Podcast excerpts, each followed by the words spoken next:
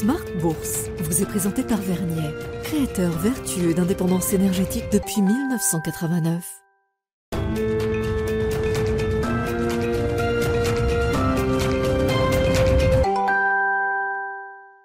C'est reparti pour Smart Bourse, votre double dose quotidienne de marché en direct sur Bismart chaque jour à la mi-journée 12h30 13h et en fin d'après-midi la grande édition pendant une heure à partir de 17h rediffusée à 20h sur Bismart TV, émission que vous retrouvez chaque jour en replay sur bismart.fr et en podcast sur l'ensemble de vos plateformes. Au sommaire de cette édition ce soir, le démarrage d'une séquence d'une dizaine de jours qui va être une séquence clé pour les investisseurs avec un déluge d'informations macroéconomiques, microéconomiques et des décisions de politique monétaire qui sont attendues dans ces dix jours à venir devant nous.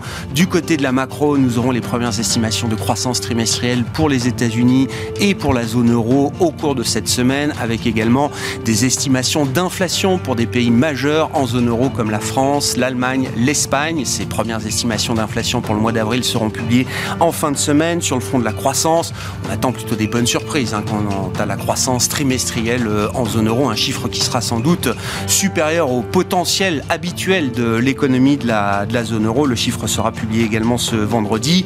Les décisions de Banque centrale, évidemment, en début de semaine prochaine, avec la réunion de la Fed et de la BCE. La Fed se décidera euh, le 3 mai prochain. La BCE rendra sa décision le 4 mai. Et puis la partie microéconomique, avec une vingtaine de sociétés du CAC 40 qui vont publier leur chiffre d'affaires tout au long de la semaine pour le premier trimestre et les résultats des grands groupes américains qui vont monter en puissance avec le bal des GAFAM qui sera ouvert dès demain soir par Microsoft et Alphabet Google après la clôture demain donc des marchés américains. Voilà pour la séquence du moment. Nous en parlerons largement avec nos invités de Planète Marché dans un instant. La situation spéciale parisienne du moment, c'est Casino. Ce n'est pas une situation spéciale nouvelle pour euh, les investisseurs, mais c'est peut-être une situation spéciale qui est en train d'arriver dans euh, le money time, pour dire les choses euh, simplement. Nous parlerons spécifiquement du cas euh, casino avec nos invités et plus généralement du cas d'investissement peut-être autour du secteur de la distribution. En dehors du cas casino, l'événement du week-end a été quand même euh, la banqueroute du euh, groupe américain Bed Bath Beyond, un grand groupe américain spécialiste de l'équipement de la maison et de la salle de bain comme son nom l'indique, qui a donc demandé la protection du chapitre 11 de la loi des faillites aux États-Unis. Voilà pour les sujets du moment. Les infos clés de marché à suivre dans un instant avec Alix Et puis exceptionnellement, pas de quart d'heure américain. Ce soir, nous retrouverons notre correspondant américain, Pierre-Yves Dugas, mercredi après-demain à 17h45. Ce sera l'occasion de voir ou revoir notre rendez-vous avec le Café de la Bourse, avec euh, Clémence Tanguy, responsable éditorial du Café de la Bourse, qui était avec nous vendredi pour euh, évoquer des idées de placement potentiellement rentables dans l'environnement inflationniste qu'on connaît pour 2023 en fonction de l'échelle de risque et de votre profil d'investisseur à retrouver donc à 17h45 ce soir dans l'émission.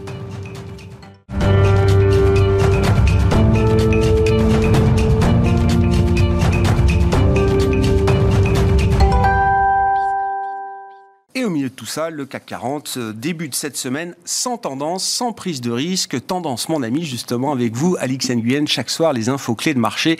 Le CAC, effectivement, prudent, avec une semaine très chargée en matière d'information d'entreprise et en indicateurs économiques. Oui, ce sont euh, la moitié des composantes du CAC qui vont se prêter à l'exercice, dont Total Energy, Sanofi ou encore Kering. Même attentisme à Wall Street, où ce sont ici les géants technologiques qui vont publier. On attend Microsoft et Alphabet demain. Mercredi et Amazon jeudi. L'agenda macroéconomique des jours à venir sera lui aussi chargé avec notamment la première estimation de la croissance des États-Unis au premier trimestre. Vendredi seront publiés les chiffres mensuels des dépenses et revenus des ménages. Ils incluent l'indice des prix PCE. Plus près de nous et en attendant, on apprend que le climat des affaires continue de s'améliorer en Allemagne pour le sixième mois consécutif et de manière inattendue. Les perspectives commerciales de l'Allemagne sont meilleures. L'indice des attentes de l'Institut IFO est passé à 92,2 euh, contre 91 révisé le mois précédent. Et puis, euh, le monde anglo-saxon pousse LVMH à la une aujourd'hui en comptabilisant la capitalisation boursière en dollars de LVMH qui dépasse donc les 500 milliards de dollars aujourd'hui, Alix. Et oui, le groupe de luxe devient la première entreprise européenne à franchir ce seuil. Et ça, il le doit à de solides ventes en Chine, mais aussi à la vigueur de l'euro. Donc, euh, plus forte hausse du stock 600 Philips décolle après la publication de résultats trimestriels supérieurs aux attentes.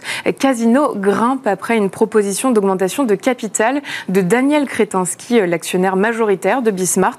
Il est déjà le deuxième actionnaire de Casino avec environ 10% de capital. Il propose désormais une augmentation de capital de plus d'un milliard d'euros. Elle pourrait conduire à une prise de contrôle du distributeur. Et puis le titre de Vivendi recule ici fortement après une information qui là aussi implique Daniel Kretinsky. Vivendi a obtenu une promesse du milliardaire pour sa filiale Editis. Et puis Orpea chute après avoir rejeté la demande par un groupe d'actionnaires minoritaires d'organiser une assemblée générale. Enfin, la consommation de base tient bien aux États-Unis. On l'avait vu la semaine dernière déjà avec euh, les chiffres et les perspectives d'un groupe comme Procter Gamble. Aujourd'hui, c'est Coca-Cola qui dépasse les attentes. Et oui, la demande est restée euh, solide et ce, euh, malgré les augmentations de prix. Les prix de vente moyens ont augmenté de 11%. Les revenus nets de Coca-Cola sont passés de près de 10,5 milliards à près de 11 milliards de dollars. Son titre est en nette hausse. Et puis à noter enfin que First Republic Bank publiera après clôture. Tendance, mon ami, chaque soir, les infos clés de marché avec Alix Nguyen à 17h en direct dans Smart Bourse sur Bismart.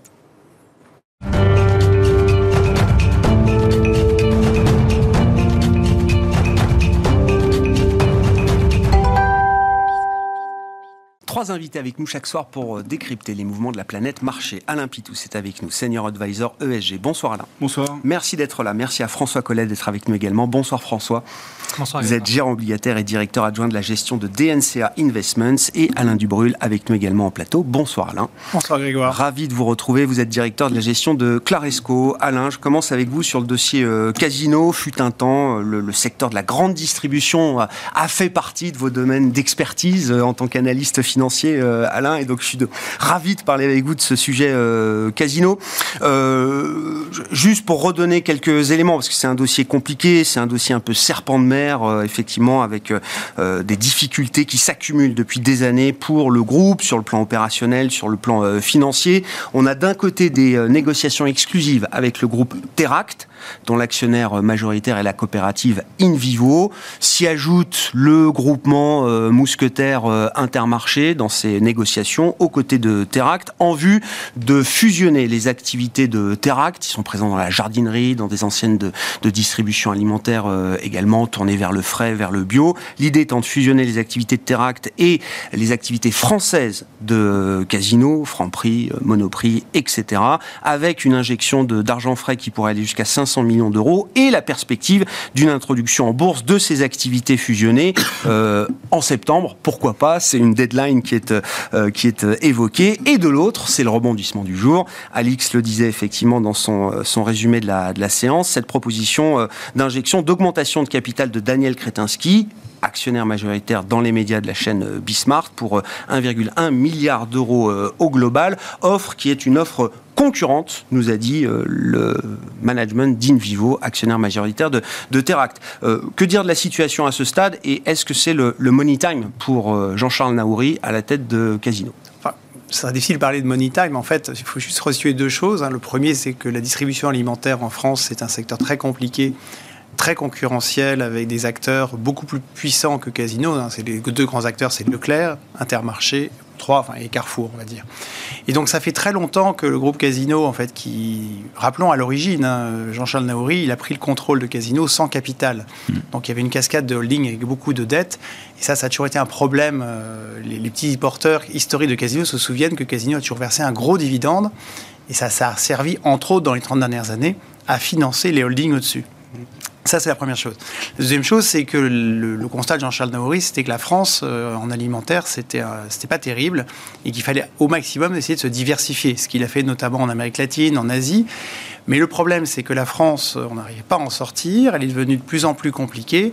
Et du coup, il a fallu commencer par vendre quelques bijoux de famille, Hmm. On est obligé de vendre aussi un petit peu les actifs qui marchent à peu près bien en Amérique latine, tout ça pour sauver le soldat franc hmm. qui est de plus en plus mal. Et donc en fait, on est actuellement l'opération envisagée avec Teract, c'est juste une fuite en avant pour essayer d'éviter la faillite, retrouver une forme de, de, recapitaliser un petit peu ces structures en essayant de l'améliorer parce que ce que fait les activités de Teract sont d'un petit peu de meilleure qualité, on va mmh. dire. Et puis peut-être en le filialisant, c'est une façon de, faire de Casino un nouveau rallye. Mmh. C'est-à-dire probablement une structure qui fera faillite après euh, pour essayer de loger ce qui a de la valeur un peu plus bas, pour essayer de refléter mieux cette valeur, pour qu'au moins au-dessus, après une bonne renégociation de dette, comme ils savent faire, comme ils ont été obligés de le faire et comme ils le referont, euh, pour essayer de s'en sortir. Mais en réalité, c'est une fuite en avant depuis très longtemps. Les indices de prix des enseignes de casino sont très mauvaises parce qu'il faut faire du cash. La rentabilité est sous pression. Ils ont vendu beaucoup. Il y avait pas mal d'actifs immobiliers qui crédibilisaient un peu le business, mais ils ont été obligés de le vendre, notamment chez Monoprix. Chez Casino, les géants étaient trop grands. Ils ont réduit la surface. Ils l'ont sous-loué. Ils avaient une foncière Mercialis dont ils sont quasiment complètement sortis. Donc en fait, ils cherchent petit à petit à vendre les bijoux de famille pour essayer de recapitaliser un métier dont le cœur est de plus en plus difficile. Donc là, qu'est-ce qu'on a? On a l'offre Teract qui finalement permet d'apporter un peu d'argent frais, mais on parle de 500 millions et quelques actifs intéressants pour essayer de redynamiser le business France, mais beaucoup de gens pensent que ce sera insuffisant, donc ça serait juste pour gagner un petit peu de temps. Mmh. Et là, on a une offre concurrente où là, on parle d'injecter 1,1 milliard d'euros. Euh, avec au passage beaucoup de conditions, de conditions euh, suspensives notamment celle qui, dans, cette offre, un deleveraging massif. Dans cette offre, il est aussi demandé à ce que les porteurs de dette fassent un effort. Donc quand les, quand les porteurs de dette font un effort, en général, il reste pas grand-chose pour les actionnaires, enfin dans, la vie normale. Après, c'est un, il y aura forcément un bras de fer qui va se créer. Et il demande aussi à ce qu'il y ait une dérogation, puisqu'il va prendre le contrôle, il passerait de 10 à 40-45%. Normalement, il y a une OPA au milieu. Donc il y a beaucoup de, tout à fait incertains dans cette opération. Ce qui est sûr, c'est que le business de casino en l'occurrence Monoprix, Franprix, euh, géants, les, hypermarchés géants et les supermarchés, ne va pas bien. C'est difficile en France et pour eux en particulier. Je me permets de, dire que, Jean-Charles Nauri a refusé quand même avant cela d'autres euh, propositions, hein, des tentatives de fusion ou de rapprochement industriel avec des concurrents type Carrefour, ce sont des tentatives qui euh, sont revenues régulièrement. Je ne sais pas si c'était des bonnes idées sur le papier, mais en tout cas, il y avait ces options-là qui n'ont jamais euh, abouti. Et il y a la question également de Jean-Charles Naouri, le, fondateur de ce, groupe, en tout cas qui en a fait ce qu'il est euh, aujourd'hui, qui reste l'actionnaire de contrôle majoritaire de ce groupe Casino. Et ce qu'on comprend, c'est que c'est quand même une majorité qu'il a du mal à envisager d'abandonner. C'est très difficile. Jusqu'à présent, en tout cas. Il ne peut pas parce qu'en fait, quand on regarde la holding de. Juste, il y a plusieurs holdings, mais la holding qui est juste au-dessus de Casino, en l'occurrence Rally, avant même qu'elle se déclare. Elle était mise en protection. Voilà, avant même qu'elle se déclare hein, en protection, elle était déjà, si on prenait la valeur de Casino moins les dettes de Rally, on avait un actif net qui était franchement négatif, de l'ordre de moins 5, moins 10, moins 15 euros par action Rally. Et pourtant, elle restait encore une, une valeur légèrement positive. La raison, c'est parce que la dette elle-même ne cotait plus à 100% de sa valeur, mais beaucoup moins, et qu'il y a toujours une valeur d'option. Mais aujourd'hui, avec les différents scénarios qui sont envisagés, on ne voit pas comment Rally pourrait revenir à une valeur positive. Donc si celui son objectif c'est que Casino ne meure pas, de telle sorte que peut-être un jour on puisse avoir une valeur positive dans Rally et faire en sorte que toute la cascade de holding au-dessus ne s'effondre pas. Hmm. C'est un vrai problème pour lui, il n'a pas le choix, c'est pour ça qu'il s'accroche euh, coûte que coûte, je dirais. Pas le choix, parce que évidemment, il y a euh, un niveau d'endettement qui est intenable hmm. à court, moyen terme. Vous êtes spécialiste des marchés obligataires, du crédit, euh, François. Casino, c'est évidemment un dossier crédit que toute la place connaît. Qu'est-ce qu'on peut dire du, euh, niveau effectivement de, tension qu'on a aujourd'hui sur euh, une dette comme celle de Casino? Oh, bah, il est très important. donc la dette de Casino, c'est à peu près 4 milliards d'euros. Il y a 1 milliard et demi qui vont arriver à échéance assez rapidement, en début d'année prochaine avec euh, différents types de seniorité, donc des obligations qui sont sécurisées par les actifs, euh, dont les porteurs sont prioritaires euh, en cas de faillite pour récupérer des, actifs, ce qu'on appelle des, obligations secured, des obligations seniors, non secured, qui sont le rang de subordination dessous, et puis enfin on a des obligations hybrides qui sont de, de la quasi-action, mais qui sont théoriquement, à l'exception de Crédit Suisse, on va dire, prioritaire sur, sur les actions. Sur les actionnaires. c'est pour, pour 100 euros investis, aujourd'hui, les actions, alors Secure de rapport. Les obligations. Les obligations, les obligations. pardon, sont encore à, à 90%, sur des échéances à un peu moins d'un an. Ouais. Euh, mais ça veut dire qu'on est quand même sur des niveaux de, rendement euh, aux alentours de 15% hein, là-dessus. Euh, les obligations senior non secure traitent autour de 25 et les obligations hybrides autour de 8. D'accord. donc ça veut donc le marché a déjà fait le write-off, quoi. Voilà. En gros, en gros sur, le, sur le marché obligataire, on est sur des niveaux qui sont, qui sont distress et, et effectivement, le, marché ne croit pas à, la recovery, sur le, à la recovery de Casino. Ouais malgré le, plan de marche qui a été élaboré, alors dans l'urgence, dans la douleur, euh, la protection de, des holdings et de rallye notamment, le programme de cession qui était quand même une garantie ou un gage euh, que Jean-Charles Naouri voulait apporter au marché, tout ça n'aura pas suffi. Il y a deux options sur la table, hein. un SPAC ou finalement une, une, proposition qui, qui implique un write-off sur la dette. Donc de toute façon, euh, ça, paraît, ça paraît assez illusoire de, de penser qu'on puisse, euh, qu'on puisse euh, revenir à, bien meilleure fortune sur, sur la dette, sur la dette rallye bien sûr, mais casino, casino également. Alain? Sur ce dossier casino. Encore une fois, hein, c'est une situation spéciale parisienne que tout le monde connaît et a suivi ces dernières années. Je trouve que c'est intéressant ce qui se passe euh, sur casino pour, euh, pour illustrer euh, quelques choses qui se passent, enfin plusieurs choses qui se passent en ce moment. La première chose, Bon, Casino, quand on, moi j'ai commencé le ESG, c'était un cas qu'on nous montrait tout de suite. C'est, euh, il y a un sujet de gouvernance et quand on nous montre une boîte bien gouvernée et une boîte où euh, il y a des caractéristiques de gouvernance qui sont euh, contestables, c'était un modèle quand même. Hein. Donc ce point est intéressant, c'est-à-dire que à la fin, la gouvernance, ça coûte très cher quand c'est quand c'est pas dans les canons de ce que souhaitent les analystes et les investisseurs. Bon, ça c'est première chose, ça c'est pas une nouveauté. Deuxième chose, après c'est je trouve que ça illustre bien ce qu'on est en train de vivre en ce moment. C'est-à-dire qu'en fait, euh, il y a eu la hausse des taux, il y a eu un peu moins de liquidité dans le marché, et puis euh, on commence à voir des, des, des, dossiers comme ça qui arrivent. Alors on a eu SVB, on a eu euh, la boîte américaine. Bed Bath Beyond. bah oui, ça a été une star des années QI. Moi, je m'en souviens très bien. Hein, toute la période 2008-2015, c'était une des vedettes du marché américain. Et, donc ça, c'est aussi, il y a pas mal de réflexions, j'imagine, qui doivent être en, enclenchées un peu à droite à gauche sur sur qu'est-ce qu'on fait de ce genre de boîte. Euh, est-ce qu'on les laisse couler comme aux États-Unis Est-ce qu'on les aide Est-ce qu'on les refinance? Et il se trouve qu'il y a quand même encore des investisseurs qui sont prêts à prendre un pari sur ce, genre de dossier quand même, parce qu'ils mettent quand même de l'argent. Hein. Oui. qui met un milliard, euh, les autres mettent 500. Après, il va y avoir des abandons de dettes, etc. Enfin, c'est ça illustre quand même que euh, la crise n'est pas euh, totale non plus. On n'est pas en train de laisser couler les boîtes. Alors bon, Bed Beyond c'est autre chose, mais en France, euh, il y a quand même des acteurs qui sont intéressés. Donc ça, c'est quand même aussi assez intéressant. Euh, autre point intéressant, je ne suis pas un spécialiste de la distribution comme peut l'être. Excusez-moi, j'ai pas. Alain. Alain. facile à retenir. Facile à retenir. c'est bien. Il y a beaucoup d'Alain, c'est très bien. Euh, comme le disait Alain tout à l'heure, bon, la distribution, euh, ça illustre aussi qu'en centre-ville, la distribution en France a été, c'est extrêmement concurrentiel et c'est très difficile. Quoi. Les niveaux de marge sont pas très élevés. On a entendu pendant un moment que les distributeurs euh, se gavaient un petit peu avec la hausse des, avec la hausse, avec l'inflation, mmh. euh, pouvaient avoir refait un peu de marge. Bon, bah en fait, on, s'aperçoit que c'est quand même pas, euh, c'est pas un business facile du tout. Il y a encore beaucoup d'acteurs en France, donc donc c'est aussi un sujet. Ils ont sans doute pas perdu en marge quand même pendant ces derniers mois ou ces derniers trimestres. Les ouais, mais ils ont, ils, sont, ils ont pas regagné énormément non plus. Quoi. Enfin, ça reste quand même des marges qui c'est tellement faible que quand vous regardez les marges de Carrefour, c'est du 2%. Oui, c'est ça. Bah, donc c'est vraiment pas beaucoup par rapport à tout un tas de business. Et euh, malgré le, un petit peu l'engouement qu'il y a eu un petit peu enfin, autour de, ce, de cette idée que les, les entreprises avaient refait un peu de marge, elles l'ont pas refait tant que ça non plus, quoi, parce qu'il y a quand même encore des grandes difficultés. Donc euh, voilà, je trouve que c'est assez illustratif de ce qui se passe en ce moment. Euh, c'est assez emblématique de la période. Oui, ouais, tout à fait. Et euh, bah, ça fait réfléchir sur, sur la suite quand même. Hein. C'est-à-dire que, bah, donc on parlait des activités macro qu'il va y avoir dans les semaines qui viennent.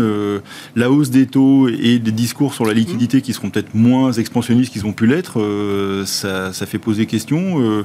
même chose quand on évoquait les niveaux de dette, il y a quand même pas mal de dossiers qu'il faut peut-être regarder avec un autre œil aujourd'hui, parce que quand on arrive avec des niveaux de distress comme, comme, était, comme était Casino, et malgré tous les artifices qu'on a pu essayer de trouver pour essayer de trouver une solution. On arrive au bout, quoi. Ah oui, on arrive un peu au bout. Et euh, quand les taux remontent et qu'il y a un peu moins de liquidité, on s'aperçoit assez rapidement de la fragilité de, pas mal de dossiers. Donc, euh, ça peut être une période assez difficile. Qu'est-ce qu'on peut dire justement, euh, François, globalement, là, du niveau de stress qu'on trouve dans le marché de, crédit Alors, Casino est peut-être un, emblème un peu exacerbé parce que c'est une situation spéciale qui n'est pas née avec la hausse des taux de la Fed ou de la Banque centrale européenne, mais évidemment, on s'interroge sur ce niveau de stress qu'on peut avoir sur des émetteurs spécifiques. C'est si stress il y a, ça reste euh, localisé sur des noms qu'on connaît et avec lesquels on comprend qu'il y a du stress, ou est-ce qu'on commence à avoir des choses un peu plus générales?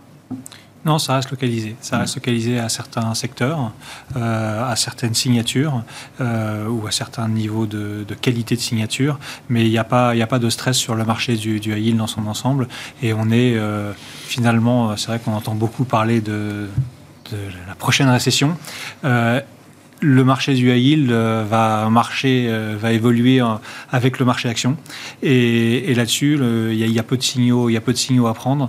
le marché du high yield est, pas très inquiet de, l'avenir de cette récession possible de manière assez étonnante finalement. Oui. Et comment on explique cet étonnement? Enfin, dire on n'attend pas de défaut massif, de remontée massive des, des taux de défaut. Il n'y a pas d'enjeu financier immédiat pour les entreprises à ce stade? Non, c'est vrai que le, le refinancement, le refinancement financement aura lieu euh, principalement en 2025. Euh, c'est vrai qu'il y a une corrélation très importante avec le marché action qui tient bien. Euh, le marché action, on peut, on peut parler de sa, volatilité. C'est vrai qu'il est très différente mmh. du marché obligataire aujourd'hui. La volatilité obligataire est très haute. La volatilité action est faible. Les actions sont censées, sur longue période, vous protéger contre l'inflation. C'est vrai que quand on regarde la volatilité sur le marché obligataire, vous elle vient principalement de la composante inflation. et, et cette composante composante inflation, vous ne l'avez pas avec les actions. Théoriquement, les, les, profits sont censés augmenter avec l'inflation. En tout cas, le chiffre d'affaires est censé augmenter avec l'inflation.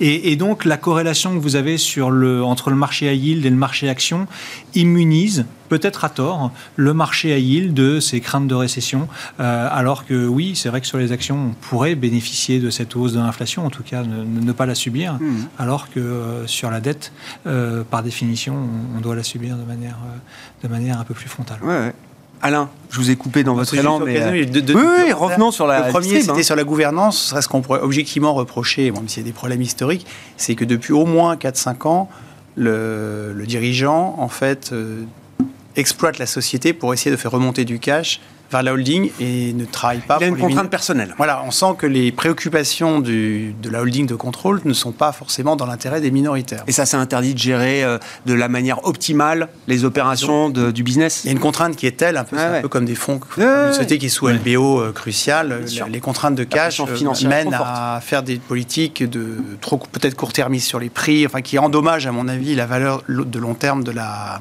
de l'actif. La deuxième chose, c'est que sur les, vous disiez que tu disais qu'ils avaient refusé des, offres, etc. Il faut bien comprendre que dans le retail, le problème, c'est qu'il y a des antitrusts qui sont très forts.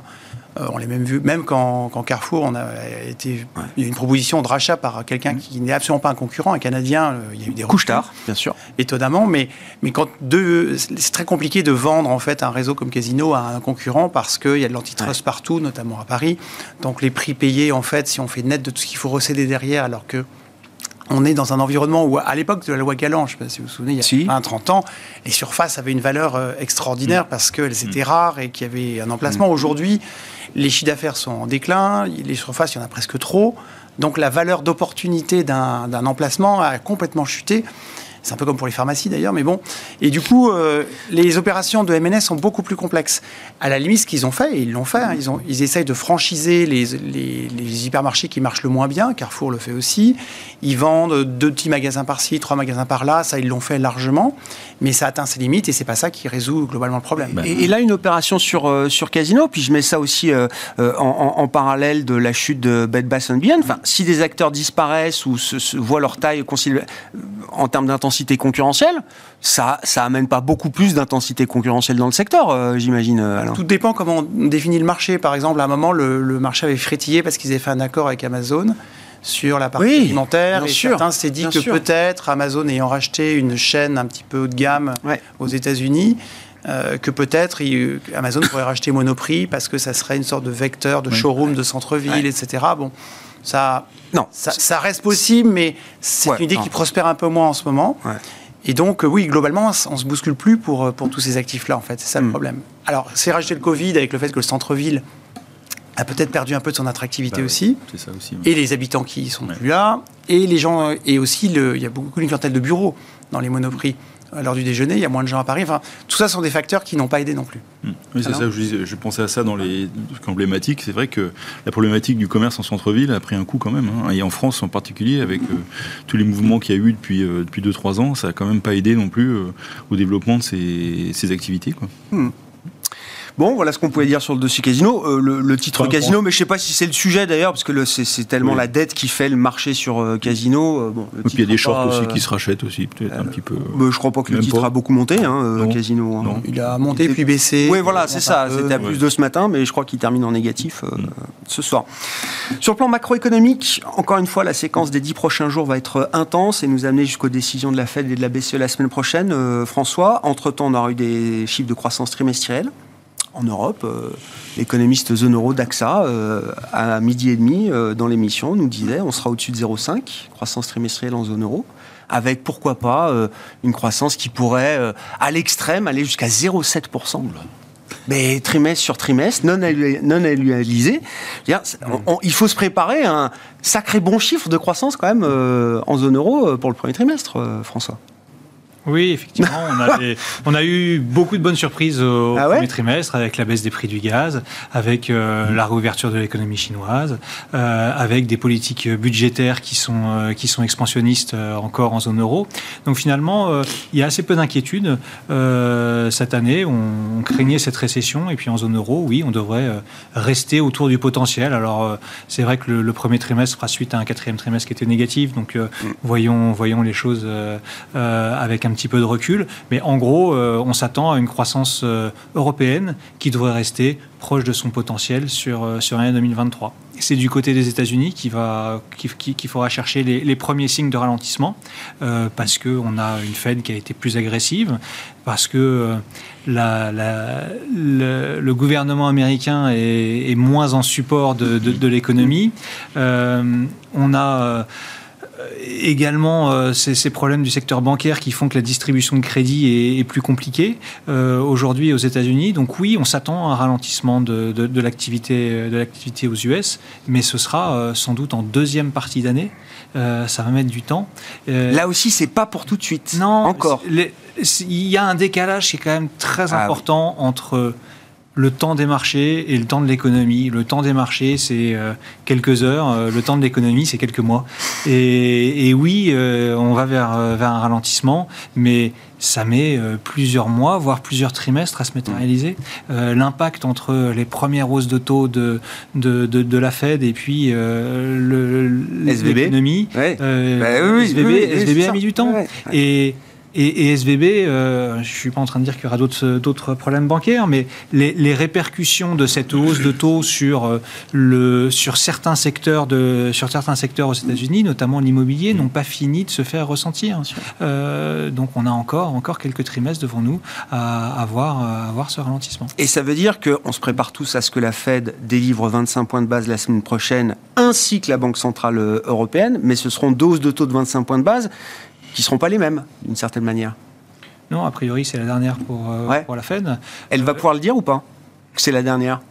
Ou elle a plutôt intérêt à pas trop le dire? Je pense qu'elle peut le dire. Je pense qu'elle peut le dire que elle imagine que c'est la dernière, qu'elle se tient prête si les pressions inflationnistes repartent, repartent à la hausse, à pouvoir euh, réenclencher un cycle de hausse de taux, mais que euh, a priori euh, on est à la fin du cycle de hausse de taux, qu'il faudra néanmoins, elle va essayer de, de lutter contre les anticipations de baisse de taux pour cette année, donc dire qu'il faudra aussi qu'il y ait beaucoup d'eau qui coule sous les ponts avant que, avant qu'elle réenclenche son, son, son cycle de baisse de, un cycle de baisse de taux, mais un petit peu à l'image de ce qu'a fait la Banque du Canada, je pense qu'elle peut, elle peut annoncer que on est proche proche, de, proche du, point haut. En zone euro, attention, hein, le 50 BP est, est, toujours pas forcément exclu. non. Mm. On aura des chiffres d'inflation en fin de semaine qui vont être cruciaux.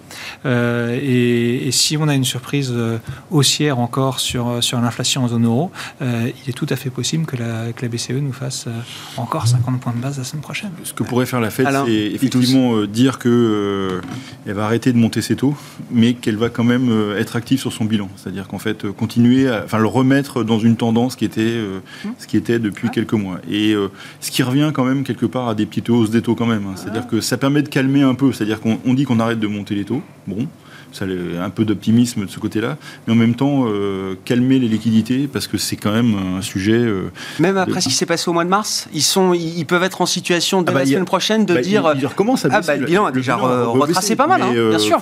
Enfin, c'est moins 600 plus 300 moins 100 quoi, oui, chose comme ça. Oui, euh, c'est chaotique. mais... Oui, mais enfin, ils vont, je pense qu'ils vont continuer cette tendance. Alors peut-être, peut-être ils vont le dire ou pas le dire, j'en sais rien. Mais enfin, ce serait possible que ce soit dans le discours, c'est-à-dire de dire voilà, on arrête de monter les taux, ce qui est un peu un message un peu dovish quoi en fait. Et en même temps dire que euh, on va réduire la liquidité encore un petit peu sur le marché quoi. voilà. Mm. mais je pense que le ça ça a été signalé juste à la fin là. C'est le sujet immobilier euh, est plus préoccupant aux États-Unis qu'en zone euro quand même. Donc euh, c'est je pense que c'est un vrai sujet quand même. Donc alors pour les raisons qu'on connaît il y a moins de crédit parce que les, petites banques qui ont été sous pression et qui sont toujours sous pression parce qu'elles-mêmes perdent de la liquidité hein, c'est-à-dire que on voit les sorties massives qu'il y a du système bancaire américain quand même. Je montre bien où va l'argent d'ailleurs, mais. Euh, bah, sur le monétaire Ouais, mais même ils collectent plus là, ils collectent plus trop là. Enfin, c'est, enfin, c'est pas à l'échelle quoi de ce qu'ils ont perdu d'un autre côté.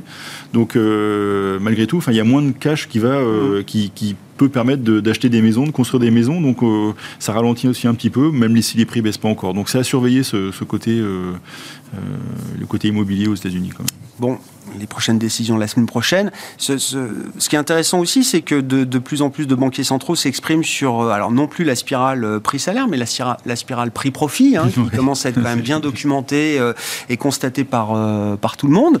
Ça nous amène peut-être aussi à dire un mot de ce qu'on attend, alors en termes de résultats pour le premier trimestre, mais sur les, les perspectives. Est-ce que, est-ce que les entreprises ont encore la capacité à augmenter leurs marges ou au moins à tenir les niveaux de marge qui ont été atteints pendant quelques temps. Alors. Ça dépend un peu des secteurs. En tout cas, ce qui est un peu paradoxal, c'est qu'en ce moment, j'ai l'impression que le marché a bien acheté l'idée que l'économie allait ralentir, donc que pour en ce qui concerne les taux d'intérêt, on était proche des mm. plus hauts de quel marché vous parlez Le CAC à 7575 points ou euh... Oui, alors le CAC, bah non, avec son mix luxe, euh, n'en parlons pas, mais même en général. Mais disons que les marchés financiers anticipent a priori un ralentissement de l'économie, plus fort aux États-Unis qu'en Europe, et tout le monde a l'air d'attendre qu'on soit très proche des dernières hausses de taux aux États-Unis, mais même aussi en Europe. Donc on est plutôt dans un mode ça ralentit et les taux vont baisser, les taux longs vont se tasser, les taux courts probablement en fin d'année. Certains espèrent dès, l'été pour la Fed et pour la BCE peut-être début 2024. Donc on est déjà dans un mode ralentissement slash baisse de taux. Donc ça, ça aide les marchés. Et puis en même temps, ce fameux ralentissement, comme on vient de le dire, bah, le premier trimestre, il n'était pas encore. L'activité spot, elle est encore assez bonne. Et là, on, voit des indicateurs économiques où, si on raisonne en fondamental, quand on regarde la hausse des taux, la baisse des distributions de crédit, l'immobilier, etc., on sent bien qu'au deuxième semestre, ça va être très compliqué dans ce, genre de secteur. Et en même temps, on voit que sur d'autres, euh, enfin que pour l'instant, au mois le mois, les choses vont plutôt pas mal. Et d'ailleurs, les chiffres d'inflation, notamment en Europe, restent un peu trop pour les gars, enfin selon ce qu'on souhaiterait. Donc on a un mix entre un court terme qui est finalement encore assez bon et un moyen terme où tout le monde est convaincu que ça va être moins bon. Donc le problème, c'est que du côté des entreprises, on attendrait normalement des, des baisses de résultats ou un ajustement du tir. Le résultat, les résultats du premier trimestre, il n'y a pas encore beaucoup de résultats, mais pour l'instant, ils sont encore tout à fait corrects. Les perspectives, bon, on les sent plus prudents, mais pour l'instant, il n'y a pas de méga warning parce qu'ils ne savent pas trop. Ils, se doutent bien que ça va ralentir, mais pour l'instant, ils maintiennent souvent leurs objectifs annuels parce qu'ils n'ont rien vu venir, finalement. Mmh. Donc tout le, paradoxe, il est là.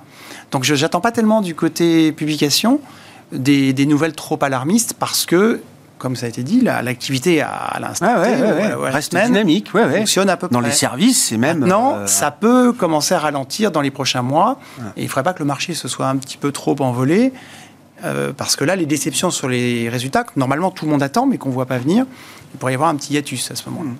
À, quelle vitesse est-ce que le, ralentissement qu'on peut attendre euh, peut-être de la demande dans les prochains mois, est-ce qu'à quelle vitesse est-ce que ça peut se transmettre dans les marges des entreprises? C'est ça le sujet aujourd'hui. C'est-à-dire, on a l'impression que la BCE est un peu soumise à la stratégie prix des, euh, entreprises de ce point de vue-là. Euh, est-ce que ça peut aller vite? Emmanuel Macron, par exemple, s'engage sur une diminution des pressions inflationnistes dans l'alimentaire à la fin de l'été. Là aussi, c'est une échéance qu'on a fait que reporter un petit peu dans, dans le temps euh, en permanence. Euh, François, au-delà de l'aspect politique, économiquement parlant, ça ça semble être une idée raisonnable de se dire qu'il faudra attendre encore jusqu'à la fin de l'été pour voir une vraie diminution peut-être de ces pressions inflationnées sur l'alimentaire, qui, sont un point majeur aujourd'hui de l'inflation zone euro. Oui, bien sûr. On a des effets de base qui sont très importants. Euh, c'est vrai que quand on regarde les glissements annuels, a priori, il y a fort à, euh, il y a fort à parier que l'inflation va rester élevée jusqu'au début de l'été. Euh, donc aux alentours de 7% en zone euro, euh, de 6% euh, pour la France, et, et, diminuer. Les effets de base sont un peu plus importants hein, pour, la, pour la zone euro, pour l'inflation européenne, qui avait plus monté que l'inflation française l'année dernière. et donc ce qui veut dire que l'inflation en puisqu'elle se rapporte à son niveau de l'année dernière, va plus rebaisser, va, va rebaisser de manière plus importante en zone euro qu'en France. Euh, ce à quoi on s'attend, c'est de voir une inflation qui atterrisse euh, au mois de septembre aux alentours de 4,5% en zone euro et 5% en, zone, en, France. Donc ça veut dire qu'on devrait voir a priori une petite décélération quand même de cette inflation. Euh, peut-être qu'effectivement on aura encore euh, une surprise euh, sur euh, liée à l'OPEP, liée mm. à, El Niño, liée, mm. à je ne sais je, sais quelle nouvelle mauvaise surprise, mais finalement bon le gouvernement blâmera oui oui oui des, des, facteurs extérieurs. Voilà. Mais sans ces facteurs extérieurs, l'inflation devrait en glissement annuel baisser à la fin de l'été. Ouais.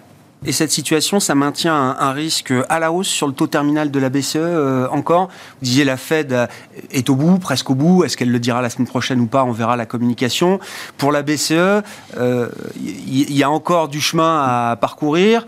Dans quelle mesure Jusqu'où le décalage dans la séquence entre la Fed et la BCE peut nous amener? Et en termes de marché, qu'est-ce que ça peut donner sur des actifs clés un peu, que ce soit les taux, l'échange? Le marché parie aujourd'hui sur 3,75 comme taux terminal de la BCE. On est à 3, hein, donc ça veut dire euh, soit 50 puis 25, euh, soit 3 fois 25 euh, en mai, juin, juillet. le, il, ce qu'on a, on a vu ces derniers jours euh, des négociations euh, salariales qui ne s'orientent pas forcément dans le bon sens, hein, euh, notamment pour le, pour le secteur public en, Allemagne. On aurait aux alentours de 11% de, hausse de salaire comprise entre 2023 et 2024. Ouais. C'est pas forcément de nature à rassurer la BCE sur cette boucle prix-salaire qui est en train de s'enclencher. Les salaires sont très en retard par rapport à l'inflation. Ça fait deux ans qu'on a une inflation très élevée, donc le pouvoir d'achat a diminué. Et euh, étant donné que le marché du travail est excessivement tendu, les salariés sont en situation de force pour, euh, pour négocier aujourd'hui. Donc oui, euh, on s'attend à avoir des salaires qui, vont s'afficher euh, encore en hausse au, cours de cette année, ce qui devrait empêcher finalement l'inflation de redescendre beaucoup plus, de, se rapprocher de, l'objectif de la BCE. Et donc ça, c'est de nature à pousser les, membres les plus hauts quiches euh, de la BCE euh, à, aller plutôt vers 4% que, euh, hmm. que vers 3,50. Donc pour nous. Ça veut dire que l'euro-dollar n'a pas fini de monter Ça veut dire que les taux longs européens ne sont pas encore stabilisés? Ça veut dire effectivement, si vous pouvez acheter, 3, si, vous, si vous avez votre cash qui est rémunéré à 3,75 ou, ou à 4%, est-ce que ça fait vraiment du sens d'acheter une obligation à 10 ans allemande à 2,50 je, ne suis, je ne suis pas certain, d'autant plus quand on voit la volatilité de cette obligation allemande. et, et effectivement, sur l'euro-dollar, euh, oui, il y a peut-être euh, peut de la place pour qu'on aille, euh, pour aille revisiter des, niveaux proches de 1,15 si la Fed s'arrête et que la BCE a, encore entre 75 et 100 points de base à, monter. Alain Moi j'ai deux remarques. La première sur l'attitude des entreprises qui ont augmenté leur prix. Oui. en fait, habituellement, quand il y a une période de tension, de crise, quelle qu'elle soit, les entreprises nous ont habitués à être capables de réduire très rapidement la voilure, très réduire leurs coûts. Et euh, je me demande si elles ne sont pas arrivées au bout de l'exercice. Enfin, je ne parle pas des techs qui peuvent encore un peu licencier euh, quelques personnes. Mais le, gros business, moi, je pense qu'ils sont coincés. Je pense qu'ils n'ont pas tellement de marge de manœuvre. Et je pense que c'est un peu... Euh, ils ont saisi l'occasion Et je dirais que quelque part, ça les a vraiment bien arrangé cette situation où ils ont pu augmenter les prix. Tous, on avait l'idée du pricing power qui était vraiment le truc discriminant. En réalité, tout le monde a monté ses prix. Euh, oui, c'est pas juste le luxe. Hein. C'est non, non, non, c'est généralisé à l'ensemble des secteurs et des industries. Et donc ça, c'est et je pense que pour beaucoup d'entreprises, taper sur les coûts aujourd'hui, ça devient très difficile parce que le, le plus simple, c'est diminuer euh, la masse, la masse salariale. Ah Mais le problème, c'est que si vous faites ça, le lendemain, vous pouvez plus bosser. Donc euh, il y a quand même une grosse difficulté. Donc ça, c'est la première chose. Et alors le deuxième élément euh, très perturbateur, alors on va voir si c'est juste une hirondelle qui fait le printemps ou autre chose.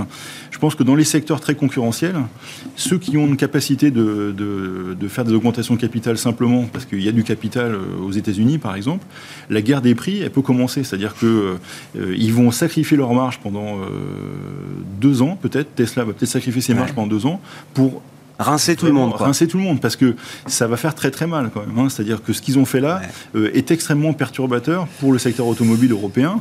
Qui, euh, on voit la résistance d'ailleurs des groupes européens. Renault, pour l'instant, c'est non, non, on suivra pas, on n'y va pas. Non, mais ils disent ça aujourd'hui, évidemment, qu'on verra demain. Ah mais c'est ça, le bras de fer. Quand vous commencez ah le bras de fer, vous commencez en disant, je vais gagner. je vais gagner, mais montrer vos muscles et tout. Mais c'est, euh, je trouve que dans les mois qui viennent, mm. sur les secteurs un peu concurrentiels où on peut faire quelque chose sur les prix. Enfin, c'est quand même incroyable cette histoire. Enfin, c'est ah bah. c'est passé un peu comme ça, enfin, dans, le bordel qu'il y a sur les marchés. Bon, mais mais en fait, euh, c'est quand même extrêmement violent et c'est un truc. 25% euh, de baisse depuis le début de l'année pour le prix des Tesla. en bah gros, hein. oui, c'est ça. Donc euh, ça, ça, change la donne. En plus, on voit arriver sur ce segment-là la concurrence asiatique avec des C'est ça qui a fait peur aussi. Oui, ça, hein. ça fait. On est attaqué des deux côtés quand même. Hein, 10 000 euros le, la citadine électrique de BYD. Voilà pour des valeurs des, des voitures européennes qui sont plutôt à 25 000, quoi. Donc, euh, euh, et qui n'ont pas forcément des critères euh, particulièrement meilleurs. Bon, il n'y aura jamais une voiture chinoise chez moi, mais je suis pas le seul acheteur. Hein, Bah ouais, vous n'êtes pas le seul sur le marché français. Mais oui, c'est ça, oui, je suis bien d'accord avec vous. Non, mais même en mettant les taxes, taxes carbone, etc. Enfin, ah dire, 10 000, c'est ça qu'on allait faire. Quoi. Donc, il y a des, ouais, c'est ce qui se passe en ce moment, et enfin, c'est fascinant quand même. Hein, l'économie. Mais vous avez plutôt confiance dans l'idée que le jeu de la concurrence va très vite ramener dans certains secteurs, en tout cas, les prix à quelque chose ah euh, bah, de plus raisonnable par rapport à ce qu'on a connu ces derniers mois, trimestres. Bah, les endroits où euh, il y a possibilité de le faire, je pense que ça va être fait. Et, et si vous regardez, euh, moi j'avais en tête, alors c'est pas d'hier, mais Tesla avait fait une augmentation de capital de 5, milliards. Ils en ont fait deux à la suite de 5 milliards. En oui, minutes qui n'avaient pas bougé le cours de bourse. Bah, 5 milliards, c'était la capi de Renault à ce moment-là. Donc c'est juste pas possible de, pour eux de faire ça. Donc, le patron de Volkswagen disait ils, viennent de lever 5 milliards, c'est ce qu'on met une année à générer en matière de, de cash flow. Donc c'est quand même euh, donc je pense que les secteurs et en particulier l'industrie, euh, tous ces endroits où euh, on peut aller assez rapidement aux clients, ça fait voilà, ça fait réfléchir. Quoi. Bon, qu'est-ce que bah, quand on réfléchit en matière d'investissement, du coup, tour de table, Alain Pitous, à ce stade, comment on a, quel type de risque on a envie d'être exposé, l'équilibre qu'on a envie d'avoir bah, en fait, dans un portefeuille? Moi, je me dis bon, il va l'inflation va effectivement ralentir avec des prix qui vont rester élevés, comme globalement. Mmh. ça, c'est la première période. Deuxième période, des tensions euh, encore entre de l'excès de liquidité, des, des goulets d'étranglement, donc euh, une volatilité sur les prix. Et puis si on regarde à plus long terme, euh, une grosse tension entre la, demande d'investissement autour de la transition énergétique et puis la démographie qui baisse. Donc on est quand même dans un, endroit où l'inflation est quand même un sujet. Donc moi, enfin assez simplement, quand il y a de l'inflation, bah, je fais court sur les obligues. Hein, je ne vais pas m'amuser à faire très très long. Dès que ça monte un petit peu, bah, je rallonge un petit peu pour aller échapper le 3 ans. Puis si les taux continuent à monter du 4 ans, mmh. comme ça. Bon. Et puis euh, sur la partie action, euh, des, entreprises très internationales qui font de la croissance, parce qu'il ne faut pas être loqué sur un pays euh, ou sur une zone, c'est quand même très dangereux, et avec de la croissance visible, des entreprises bien gérées, euh, et puis éviter les risques euh, qui sont assez évidents, hein, parce que aujourd'hui, quand on voit l'inflation, les dégâts que ça fait dans les pays émergents, c'était une des questions que vous posiez dans le, pour nous...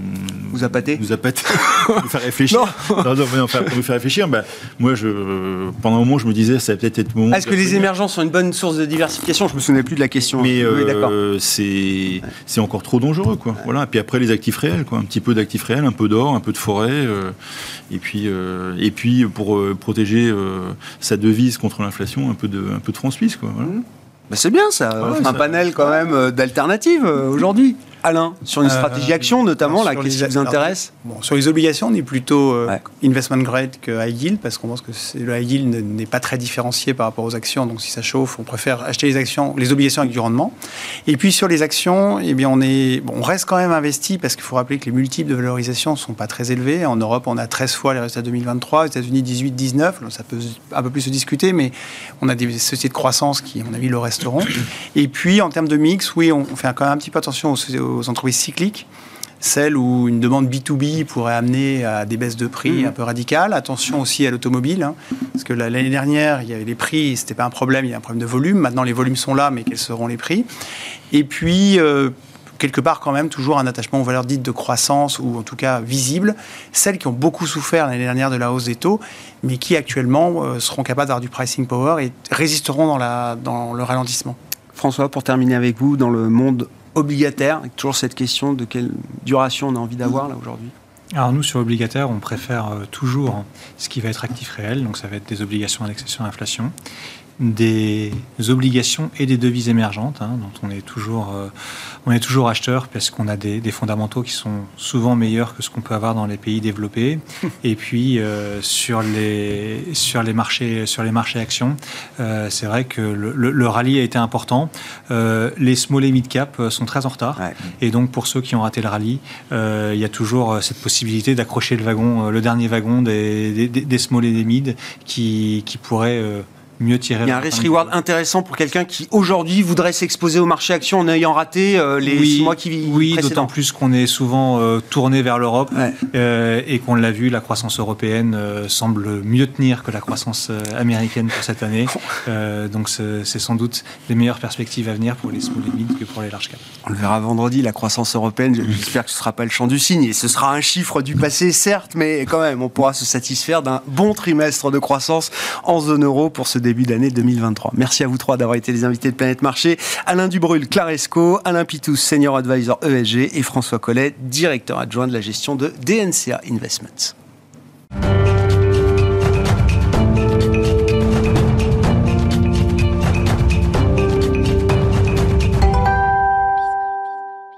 Pas de quart d'heure américain exceptionnellement. Ce lundi, nous retrouverons Pierre-Yves Dugas, notre correspondant américain, après-demain, mercredi à 17h45. L'occasion euh, de voir ou de revoir donc notre rendez-vous de vendredi avec le Café de la Bourse et Clémence Tanguy, responsable éditorial du Café de la Bourse, qui euh, dressait pour nous eh bien, euh, quelques idées de placement potentiellement rentables pour 2023. Le gros changement, évidemment, c'est l'inflation. Bon, ça a quand même commencé en 2022, mais voilà, ça se poursuit en 2023. On a une inflation très forte. On est encore à 6,2 en mars, hein, donc euh, on va bientôt avoir les chiffres d'avril, mais ça reste quand même assez élevé. Bon, après, il y a des pays comme la Grande-Bretagne qui eux, explosent, Ouais. ils sont à 10, mais bon, voilà. Donc c'est quand même toujours élevé chez nous. Euh, donc ensuite, évidemment, bah, on a la réponse des banques centrales, on a la hausse des taux directeurs. Alors ça aussi, il faut le prendre en compte dans ces placements. C'est quand même quelque chose euh, qui, qui change beaucoup de choses. Bien. Enfin, le fonds euro a remonté, c'était pas arrivé depuis 20 Ans. Et beaucoup d'investisseurs qui n'ont jamais vu euh, le- voilà, les taux directeurs remonter comme ça. Donc, il faut aussi le prendre en compte. Et puis, euh, et puis il y a aussi le marché immobilier euh, qui a tendance à se tasser, même l'ancien qui peut régresser un peu. Euh, le, le neuf, lui, est carrément à l'arrêt. Enfin, voilà, c'est c'est quand, même- c'est quand même beaucoup de, de choses euh, voilà, très Nouvelles. différentes, nouvelles, ces, der- ces derniers mois. Donc, euh, voilà, un changement de paradigme s'impose. Dans ce contexte, on se dit, alors maintenant, en 2023, bah, sur quel placement est-ce qu'on peut aller? Si avec évidemment alors tous les disclaimers euh, euh, votre profil de risque, c'est une réflexion que vous devez mener, les objectifs patrimoniaux que vous fixez, Exactement. etc.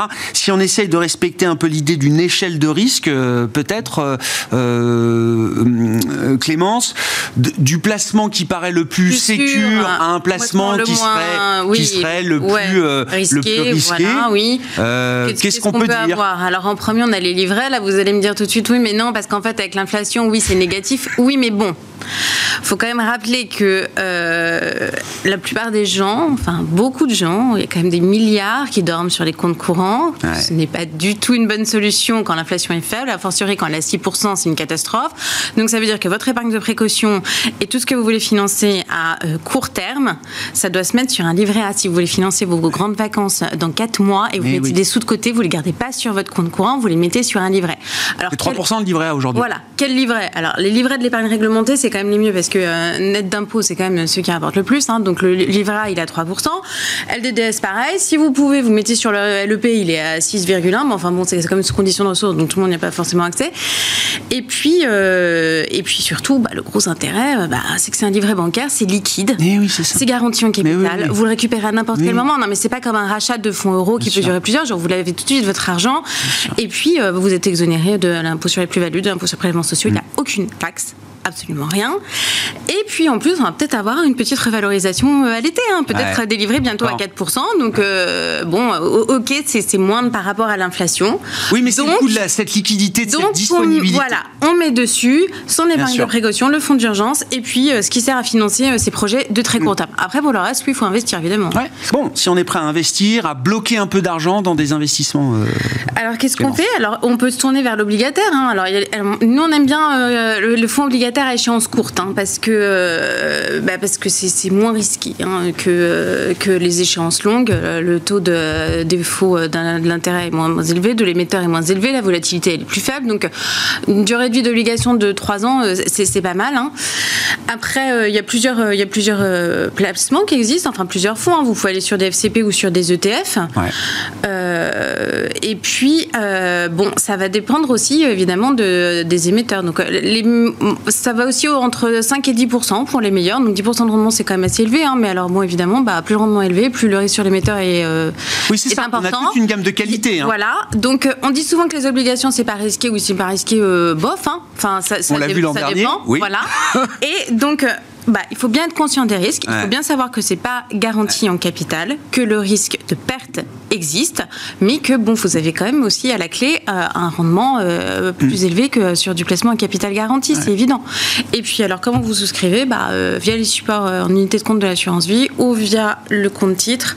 Sur le PEA, il y, a quand même très peu de fonds qui sont PEables, qui sont éligibles. D'accord. Mais voilà, il y a eu beaucoup de fonds à échéance qui ont été lancés ces derniers mois, trimestres sur, sur le marché. voilà, exactement. Faut, Votre un recommandation, c'est de profiter. L'échéance, c'est important. Ouais, trois ans, trois ans, c'est bien. Oui, voilà. Trois ans, c'est bien. Ouais.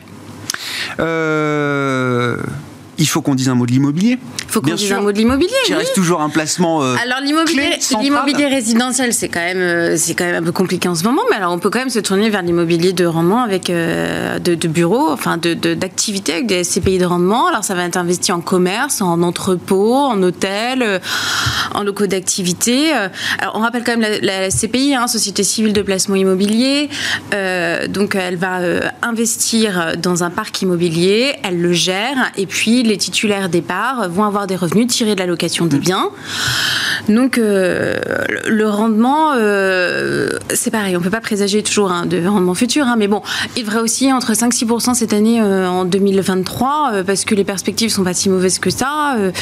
et malgré tout, il y a quand même des risques, là encore. C'est de l'immobilier, on dit oui, c'est moins risqué que les actions. Non, alors c'est moins risqué que les actions, mais il y a quand même un risque de perte en capital. bien sûr. Il y a aussi le risque, bah non, mais que, que les, loyers versés soient moins élevés que ce à quoi vous vous attendiez. Les taux de vacances, des taux de voilà, défaut. Voilà, il y a effectivement les taux de vacances. Et il y a même voilà, le taux de défaut du locataire qui peut, euh, si on a une récession forte, euh, qui, qui, sera bien réel. Hein. Comment on fait le tri dans cette. Parce que c'est une jungle quand même, les, les, les SCPI. Euh, il y, a, y, a, des segments de marché très spécifiques dans l'immobilier, etc.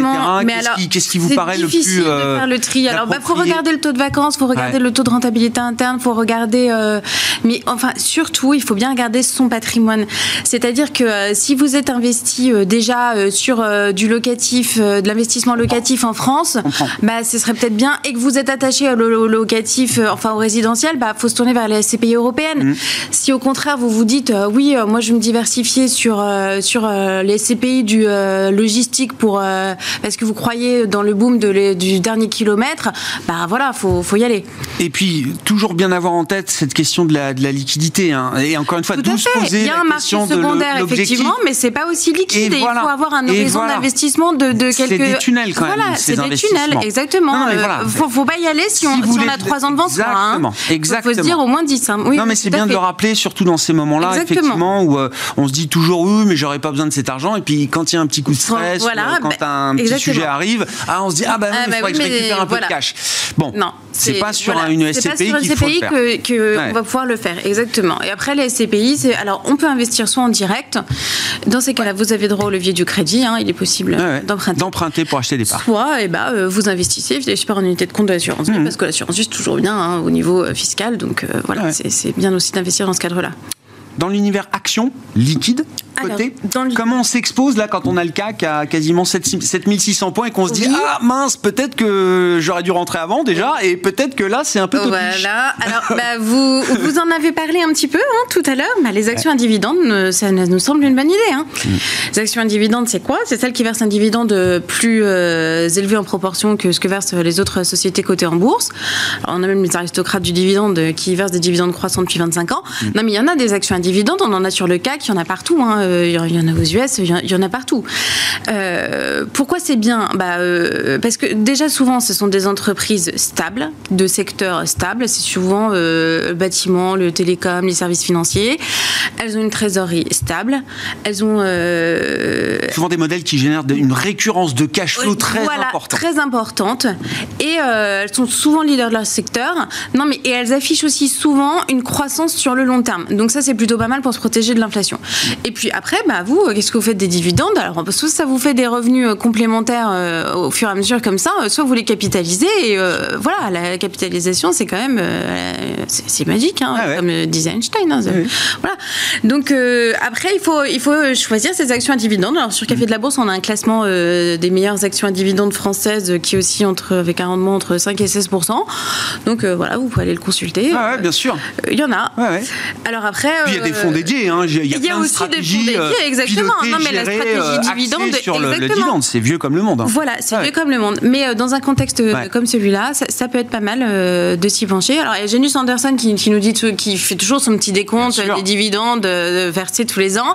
Alors, et pour, pour l'année prochaine, hein, sur les dividendes 2022 version 2023, on devrait avoir 3,4% de croissance par rapport à l'année dernière. C'était déjà un record l'année dernière.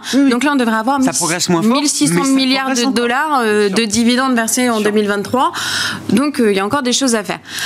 Souvent, c'est des boîtes un peu boring dont on parle pas forcément toujours dans les émissions. Oui, mais ça rapporte. c'est des télécoms, des utilities, etc. Mais c'est hyper intéressant. Voilà, c'est intéressant sur le dividende, mais il faut quand même faire attention parce que, alors déjà, les dividendes, bon, ils sont pas garantis, hein, euh, ça, peut, ça peut évoluer. Même si, euh, si la boîte a l'habitude de verser des dividendes, ne pas en verser, c'est un très mauvais signal. Donc, euh, elle aura plutôt tendance à le faire, vraiment. Hmm. Ensuite, quand même, faut aussi penser à, à la revente. C'est-à-dire que si on fait une moins-value lors de la revente, bah, ça peut annuler le rendement du dividende. Hein, parce que, voilà, ça, ça fluctue oui, le cours. Oui, oui. c'est un amortisseur, mais ça ne peut pas amortir non plus 20-30% euh, de baisse euh, si, si, jamais.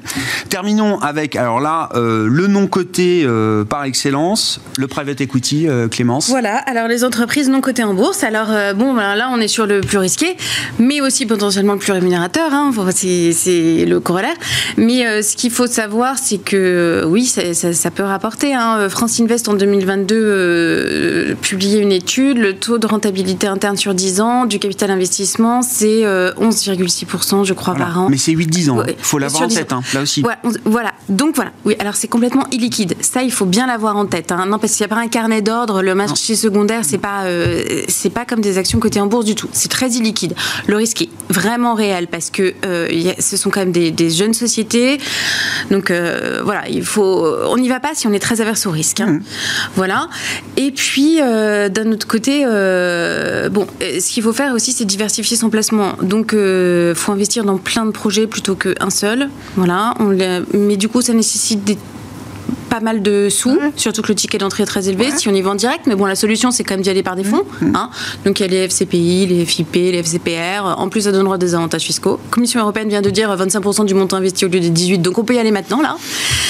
Et euh, mais voilà, il faut bien garder en, à l'esprit que c'est quelque chose de plus risqué et c'est pour 10 C'est un mariage, quoi. C'est un truc, euh, voilà. Exactement. Voilà donc pour les euh, pistes de placement potentiellement rentables pour 2023. C'était la liste que nous apportait Clémence Tanguy, responsable éditorial du Café de la Bourse, qui était avec nous, invité du quart d'heure thématique de vendredi dernier. Voilà pour cette euh, édition de Smart Bourse ce soir. Nous nous retrouvons demain en direct à 12h30 sur Bismart.